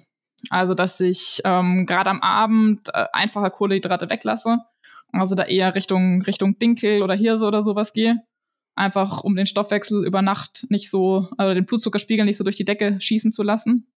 genau. Und also an sich alles keine spezielle Ernährungsform. Eigentlich der Hauptfokus ist wirklich die Einheiten gut verpflegen, ausreichend Kohlenhydrate gut nachverpflegen und qualitativ hochwertig und ausgewogen essen. Ich glaube, das ist ein guter Tipp, qualitativ und hochwertig ausgewogen. Und Stoffwechselcoaching habe ich noch nie was von gehört. Was verbirgt sich da dahinter? Ja, also im Endeffekt habe ich angefangen, mit Markus zusammenzuarbeiten, weil ich gemerkt habe, ah, ich glaube, ich könnte Ernährung könnte bei mir noch ein Thema sein. Ernährung und Stressreduktion, muss man ehrlicherweise sagen, ähm, wo noch mal so ein bisschen was drin wäre, dass wir da ein bisschen mehr Leistung rausholen. Und wir haben dann im Prinzip mit der Atemgasdiagnostik angefangen, um mal, um mal so ein Stoffwechselprofil zu erstellen, zu sehen, wo sind meine Themen, haben uns viel drüber unterhalten. Ich habe Ernährungstagebuch geführt. Und dann haben wir angefangen, einzelne Komponenten anzupassen, einfach um meinen Blutzuckerspiegel zu stabilisieren. Bei mir war ein großes Problem, ich habe mich zu schlecht verpflegt in den Einheiten, was dazu geführt hat, ich habe mich quasi dann selbst verdaut im, An im, An im Anschluss, was natürlich an die Muskulatur gegangen ist, wo man eigentlich nicht hin will.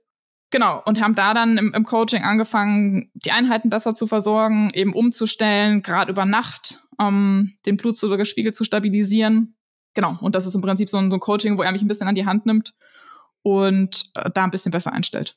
Vielleicht auch für den einen oder anderen Zuhörer hier interessant und das mit den in den Einheiten verpflegen, das habe ich mir jetzt auch extrem zu Herzen genommen. Ich hatte jetzt neulich den Simon Heuden zu Gast, dessen Hauptthema ja Red S ist und es war für mich so interessant und ich habe es ja erzählt, ich hatte in den letzten Jahren auch mehrere gesundheitliche Probleme mit den Nebenhöhlen. Ist jetzt im Moment wieder ein Tick besser, aber immer noch nicht äh, wirklich weg. Und ich habe mir jetzt wirklich vorgenommen, einfach lieber zu viel zuzuführen als zu wenig und pack mir jetzt immer vor jeder Radfahrt, selbst bei jedem Lauf, einfach eine dicke Kohlenhydratflasche ein oder nicht nur eine, manchmal auch mehrere, einfach um gut versorgt zu sein. Und ich ja. glaube, das ist halt echt eine Baustelle, die sehr, sehr viele Athletinnen und Athleten im Triathlon haben.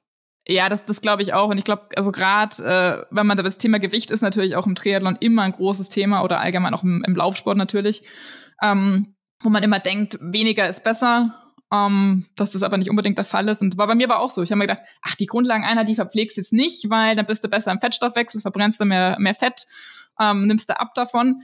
Im Endeffekt hat mein Körper dadurch aber in so einen Notfallmodus geschalten, ähm, weil er einfach viel zu wenig bekommen hat. Und ich habe dann tatsächlich abgenommen, als ich plötzlich mehr verpflegt habe. Was eigentlich, wo man sich davor dachte, mehr essen heißt ja zunehmen. Aber nee. Ja, das ist halt so interessant, weil es gibt ja auch Ansätze, wo halt viel nüchtern Training propagiert ja. wird oder halt auch längere Einheiten, wo man dann wirklich erst relativ spät Kohlenhydrate zuführt. Und da hat sich, glaube ich, in den letzten Jahren in der Wissenschaft extrem viel verändert. Ich glaube jetzt zwar schon, dass auch so nüchtern Training oder dieser, ich nenne jetzt mal eher Kohlenhydrat reduzierte Ansatz rein sportlich gesehen Erfolg bringen kann. Aber es ist ja auch immer das Gesamtsystem zu sehen, nämlich auch ja. Nachhaltigkeit, Immunsystem, wenig Verletzungen und so weiter. Und ich glaube, da ist es einfach besser, wenn man sich nicht nur ausreichend, sondern gut verpflegt. Ja, und dann kommt natürlich auch das Thema Stress dazu. Ne? Also gerade wenn man, wenn man Vollzeit noch nebenbei arbeitet, ähm, man hat halt nicht die Möglichkeit, sich nach einer harten Einheit dann hinzulegen und einen Powernap zu machen, sondern äh, es geht halt an den Schreibtisch zum Arbeiten, wo der Kopf arbeiten muss und der braucht auch Zucker. Und ähm, wenn der Körper jetzt davor schon den Stress hatte mit, mit nüchtern Einheit, mit wenig Kohlenhydrate, was ja im Endeffekt erstmal ein Stress für den Körper ist, und dann hat er wieder Stress, weil du vielleicht in der Arbeit viele Termine hast, dann ist das natürlich noch ein zusätzlicher Faktor, den glaube ich gerade im Amateurbereich ganz, ganz viele einfach vergessen. Absolut. Und es ist halt nicht nur einfaches Training. Das funktioniert vielleicht, wenn man 19, 20 ist, wenn der Körper gefühlt alles verzeiht. Aber spätestens, wenn man, wie wir beide in den 30ern ist, funktioniert es halt nicht mehr. Und ja. du bringst mich eigentlich direkt auf den nächsten Punkt. Ich habe am Anfang auch gesagt, du bist ein Tausendsasser. Ich liebe dieses Wort.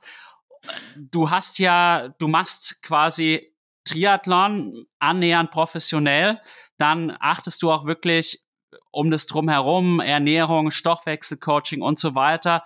Du hast einen Hund mit der ja. Pina, du bist dann auch noch Bike- und Laufguide in Istria Trainingscamps und ganz nebenbei hast du auch noch einen 40-Stunden-Job. Wie organisierst du dich zeitlich? Also das klingt für mich wirklich einfach nur irre. Oder hast du vielleicht 30 Stunden Zeit am Tag? Leider nicht. Ähm, aber auch die würde ich wahrscheinlich dann noch irgendwie zu füllen wissen. Also ich glaube, erstmal ist es das, was man, also für mich, glaube ich, das Wichtigste ist, man muss das lieben, was man da tut. Also für mich ist der Triathlon kein, ich sag jetzt mal, on top wie, wie der Job, sondern ich liebe das einfach und ich freue mich, wenn ich in der Früh aufstehe und äh, trainieren darf. Das ist, glaube ich, das Wichtigste. Und dann ist es einfach viel Planung. Also ähm, das heißt, in die eine Richtung, dass ich halt auch Nine sag, hey, an den Tagen habe ich irgendwie lange Termine in der Arbeit, habe ich Abendtermine, dann musst du das Training anders planen. Und genauso aber auch für mich zu wissen, ich habe da meinen Trainingsplan und dann kann ich mir halt auch Sachen drumherum planen, ähm, mit dem Hund, äh, mit der Familie und so weiter.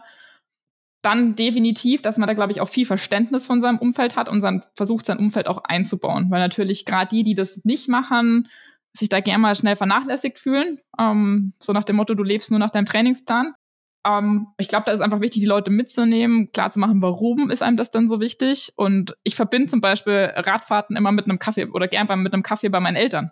Also irgendwie, ich radel zu denen oder radel in die Richtung. Ähm, wir treffen uns irgendwo zum Kaffee, trinken gemeinsam Kaffee, haben eine Stunde zusammen, anderthalb, und dann radel ich wieder weiter. Ähm, hat man die Family gesehen, die freuen sich und man hat es mit dem Training gut verbunden. Und dann ist es natürlich auch Disziplin.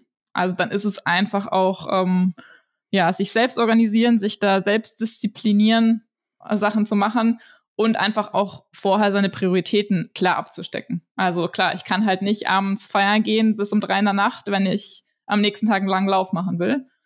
Und die, glaube ich, die muss man einfach vorher abstecken und sich auch bewusst sein, was das vielleicht für Konsequenzen durchaus natürlich auch hat. Das kann auch mal tatsächlich, also auch mal heißen, Freundschaften vielleicht zu verlieren, weil halt die Leute sich anders entwickeln das muss man, glaube ich, einfach vorher für sich abstecken. Und dann, ja, Planung, Disziplin und vor allem aber, glaube ich, der Spaß einfach an dem, was man da macht. Du scheinst da wirklich auch mit dir im Reinen zu sein. Gelingt es immer, das gut in Einklang zu bringen oder gibt es auch wirklich Tage, wo du dir sagst, boah, das ist mir jetzt einfach zu viel, ich bin total gestresst? Weil was ich halt schon auch bei anderen Athletinnen und Athleten manchmal beobachte, über einen gewissen Zeitraum gelingt es denen, alles so unter einen Hut zu bringen, aber dann kommt irgendwann dieser totale Zusammenbruch, wo dann einfach nichts mehr geht. Ja, totaler Zusammenbruch hatte ich tatsächlich noch nie, aber klar, das gibt's. Also gerade wenn dann vor allem irgendwas vielleicht Unvorhergesehenes dazukommt. Der Hund krank ist und du plötzlich zum Tierarzt musst. Ähm, wo du sagst, ach, passt jetzt eigentlich nicht rein, ne? Äh, habe ich jetzt eigentlich keine Zeit für. Aber ich glaube, wenn, dann stresst das total. Und früher habe ich das dann auch total gestresst, wenn ich deswegen vielleicht eine Einheit ausfallen lassen musste. Aber mittlerweile ist halt so, okay, Priorität, mein Hund Gesundheit hat halt einfach Priorität vor einer Laufeinheit. Und ähm, ich glaube, da sind wir wieder bei dem Punkt, man hat Vertrauen in sich und seinen Körper zu wissen, okay, dann lass die Laufeinheit einfach sein. Diese eine Laufeinheit wird nicht das Ergebnis rausreißen beim nächsten Rennen. Und sich da einfach wieder ein bisschen zurückzunehmen und sagen, okay, ist jetzt heute so, mein Gott, Tag abhaken und gut ist. Und gerade hören wir im Hintergrund auch die Pina. Das wird vielleicht den ja. einen oder anderen Zuschauer oder Zuhörer äh, freuen. Ja, da kam nämlich gerade der, der Postbote und äh, Pina sagt Bescheid. ja, man hört es im Hintergrund und Pina ist ja auch ein gutes Stichwort. Inwiefern hilft dir auch Pina, deinen doch stressigen Alltag zu bewältigen? Ja, total. Ich meine, das ist einfach, die hat ein totales Gespür dafür, wie es mir geht. Also, das ist, die merkt total, wenn ich irgendwie durch bin oder was braucht, dann kommt sie halt her und kuschelt sich mit her. Und es gibt dann schon einfach nochmal Ruhe und so ein bisschen so, so auf sich besinnen und einfach sagen, okay, jetzt lege ich mich halt mal eine Stunde mit dem Hund auf die Couch und wurschtel nicht wieder irgendwas rum. Ähm, sondern, sondern nimm mir da die Zeit und da ist sie schon, da bringt sie einen schon auch manchmal runter. Hunde sind ja auch sehr, sehr empathisch. Ja, ja, total. Also das, das merkt man bei ihr wahnsinnig. Das, sie merkt natürlich auch, wenn ich aufgeregt bin. Also sie ist eigentlich auch bei all meinen mhm. Rennen dabei. Und das merkt sie natürlich auch, dass sie da auch einmal auch total aufgeregt ist, weil sie gar nicht weiß, okay, warum ist jetzt das Frauchen irgendwie hier so aufgeregt? Was ist jetzt hier los? Jetzt muss irgendwas passieren scheinbar. Ja, und das, das, das merkt sie aber auch. Genauso, wenn es mir halt nicht gut geht, ähm, sei es jetzt mental oder körperlich, dass sie dann halt einfach mit herkommt. Und sie ist eigentlich ein sehr energiegeladener Hund und sich da dann aber auch auf einmal komplett zurücknimmt und einfach Ruhe gibt und sich äh, ganz entspannt mit hinlegt. Ja, das ist schon Wahnsinn. Ja, man sagt ja auch, wenn jetzt zum Beispiel das Herrchen oder das Frauchen stirbt, dass halt der Hund dann auch extrem trauert. Eine mhm. Katze fängt anscheinend nach ein paar Stunden schon an, den äh, toten, das tote Herrchen oder das tote Frauchen äh, aufzuessen quasi. Ja. Auf der anderen Seite, Katzen sind auch sehr, sehr süße Tiere. Und ja, ich finde es toll, wenn man zu Hunden so einen richtig engen Bezug hat. Ich habe es tatsächlich bisher nicht so. Es liegt wahrscheinlich auch daran, dass ich halt nicht mit Hunden aufgewachsen bin. Ich bin tatsächlich eher der Katzentyp. Und du machst mit der Pina auch so eine Ausbildung äh, Richtung Trailrun. Ja, genau. Also ähm, für mich war halt immer wichtig, dass der Hund Spaß an Sport hat. Also deswegen war auch, als ich mir Pini ausgesucht habe, von der Rasse wichtig, das muss ein Hund sein, der Bock auf Bewegung hat, weil ich will den Hund mitnehmen zum Laufen ähm, und will mit dem irgendwie auch was Sportliches machen. Was anderes würde, glaube ich, auch einfach nicht zu mir passen. Ähm, genau. Und ich habe dann einfach angefangen mit ihr mit Laufen und jetzt tatsächlich auch seit letztem Jahr so richtig mit Zughundesport. Also wo sie einfach lernt, auf Kommando zu ziehen, mich. Was richtig cool ist, weil wenn die sich da vorne reinhängt und du bist dann mit so einer Leine, äh, mit einem Gurt, den du anhast, verbunden, dann geht schon richtig ab. Also dann geht's echt, äh, ähm, dann, dann läufst du auf einmal viel, viel schneller, als was du jemals alleine laufen könntest, äh, deutlich entspannter. Genau, und ich habe jetzt angefangen, ähm, letztes Jahr im Dezember mit ihr wirklich das erste Trailrennen zu laufen. Es waren 30 Kilometer Trail mit 1300 Höhenmetern. Jetzt äh, Ende Januar laufen wir einen auch 30 Kilometer, 1900 Höhenmeter zusammen. Genau, und das ist ganz cool, weil da gibt es tatsächlich Trailläufer, wo es eine eigene Wertung für Läufer mit Hund gibt. Das ist sehr, sehr stark. Und was mich jetzt wirklich interessieren würde, und vielleicht ist es eine dumme Frage, aber ich stelle sie jetzt einfach. ich dachte immer, Hunde sind ja eher so Jagdtiere, die dann auf einen sagen wir mal, kurzen Sprint ausgelegt sind, so 300, 400 Meter. Inwiefern kommen Hunde denn auch mit solchen Ausdauerbelastungen zurecht und inwiefern muss man die auch gezielt darauf vorbereiten? Ja, also ich glaube, da ist Vorbereitung das A und O. Und man muss es halt einfach auch wirklich ganz langsam aufbauen. Also als ich mit Pinia angefangen habe, sind wir auch nicht gleich 10 Kilometer gelaufen, sondern wir sind halt am Anfang ein Kilometer gelaufen. Dann mal anderthalb. Ähm, das ist am Anfang natürlich ein bisschen mühsam, weil das alles kürzer ist als das, was man selber laufen würde.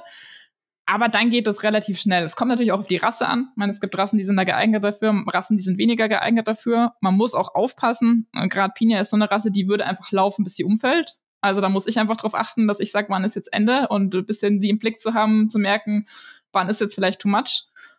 Genau, also es ist wie bei Menschen im Endeffekt auch Training. Also, aber ja, die Hunde können das lernen. Also man kann auch 42 Kilometer mit ihnen laufen. Und also bei uns ist es so, wenn ich mit Pina diese Trailläufe laufe, ich bin danach fertiger als sie.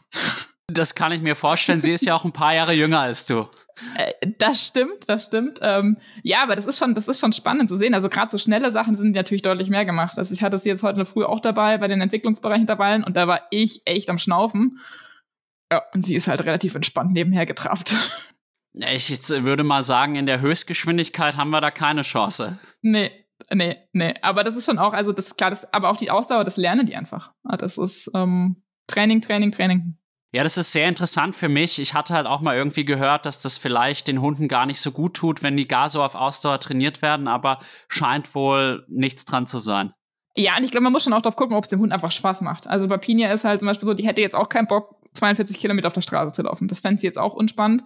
Aber gerade so Trails, gerade wenn Schnee liegt, also da setzt das Hirn sowieso komplett aus, dann hat die da auch einfach drei Stunden Spaß dran. Und ich glaube, das sieht man seinem Hund ja auch an, was ihm Spaß macht, was ihm nicht Spaß macht. Und da sollte man schon auch darauf achten, dass man jetzt nicht nur sagt, na, ich will das jetzt machen und deswegen hat der Hund das jetzt zu tun, sondern da was findet, was einem beiden Spaß macht. Ich glaube, das ist wirklich ein guter erster Schlusspunkt, würde ich sagen, weil Empathie und Rücksichtnahme sind halt nicht nur in der Beziehung Mensch-Tier entscheidend, sondern auch ja. in der Beziehung Mensch-Mensch. Und was mir auch noch aufgefallen ist, du bist im Omnibiotic Power Team. Ja. Inwiefern unterstützt sich auch Omnibiotic? Wir sind ja hier quasi jetzt im selben Boot. ja, total, genau. Ich bin also seit letztem Jahr bin ich, bin ich Teil des Teams. Und zum einen ist es einfach cool in dem Team mit den Menschen ähm, also da, da andere Athleten, jetzt zum Beispiel Nicole, also die, die mich begleitet auf den, auf den Trails, die habe ich über das Powerteam kennengelernt.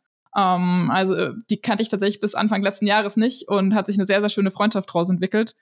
Ähm, da auch mit anderen Athleten Erfahrungen auszutauschen ähm, aus dem Team, gemeinsam auch die Wettkämpfe zu machen, also gerade jetzt Apfelland Triathlon ähm, im Mai oder dann auch Graz ähm, im, im August, die ja von Omnibiotik organisiert werden, da mit den Athleten zusammen zu sein, sich zu unterstützen, sich gegenseitig anzufeuern. Und dann ist aber natürlich auch Omnibiotik halt cool, weil die ja mit dem Thema Darmgesundheit, ähm, was ja im Sport schon sehr, sehr wichtig ist und was ich tatsächlich auch erst gemerkt habe, seit ich mit ihnen zusammenarbeite, dass mir das nochmal einen Push gegeben hat, ähm, dahin halt unterstützen. Ende der Werbung und ich glaube, das war jetzt ein ziemlich perfektes Schlusswort nochmal. Und hast du noch irgendwas für unsere Zuhörerinnen und Zuhörer oder eine Frage für mich? Das ist jetzt eine spannende Frage, auf die war ich jetzt auch nicht vorbereitet. ähm, nee, tatsächlich nicht. Also ich, ähm, wer mal Bock auf Extrem-Triathlon hat, ähm, ich kann es nur jedem empfehlen. Ähm, falls es bei dir doch auch noch kommt, ähm, stehe ich mir natürlich gern in der Beratung zur Seite. Oder auch natürlich, falls mal, falls mal irgendwie Fragen ähm, von den Zuhörern oder so zum Extremtriathlon kommen, gerne jederzeit. Also ich will jetzt nicht komplett Nein sagen, aber ich kann es mir doch schwer vorstellen, weil ich hasse kaltes Wasser. Für mich sind selbst hier schon die 20 Grad Wassertemperatur auf Gran Canaria eigentlich zu kalt und ich bin eigentlich gefühlt immer nur am Frieren und dementsprechend kannst du dir vorstellen, dass meine Stärke eher bei Hitzerennen liegen und meine bisher beste Mitteldistanz war tatsächlich der Erlangen Triathlon 2022 bei 38 Grad weil da halt viele stärkere Läufer eingegangen sind und ich dachte mir, ja, okay, ich laufe halt einfach äh, mein normales Tempo. Ich wäre jetzt bei 20 Grad auch nicht schneller. Ja, siehst du, bei mir ist es so, wenn es 10 Grad Regen hat, da denke ich mir, gut, trifft uns alle gleich. Ähm, für mich ist super. Ja, und so muss halt jeder seine Rennen finden. Und dann, ja. Tanja, danke für diesen total unterhaltsamen und extrem spannenden Podcast. Hat mir wirklich extrem viel Spaß gemacht und wir hören uns dann nach erfüllter Mission von dir ganz bald wieder. Ja, vielen Dank. Mir hat es auch super Spaß gemacht und äh, ja, ich freue mich dann hoffentlich, äh, nach Neisner berichten zu dürfen.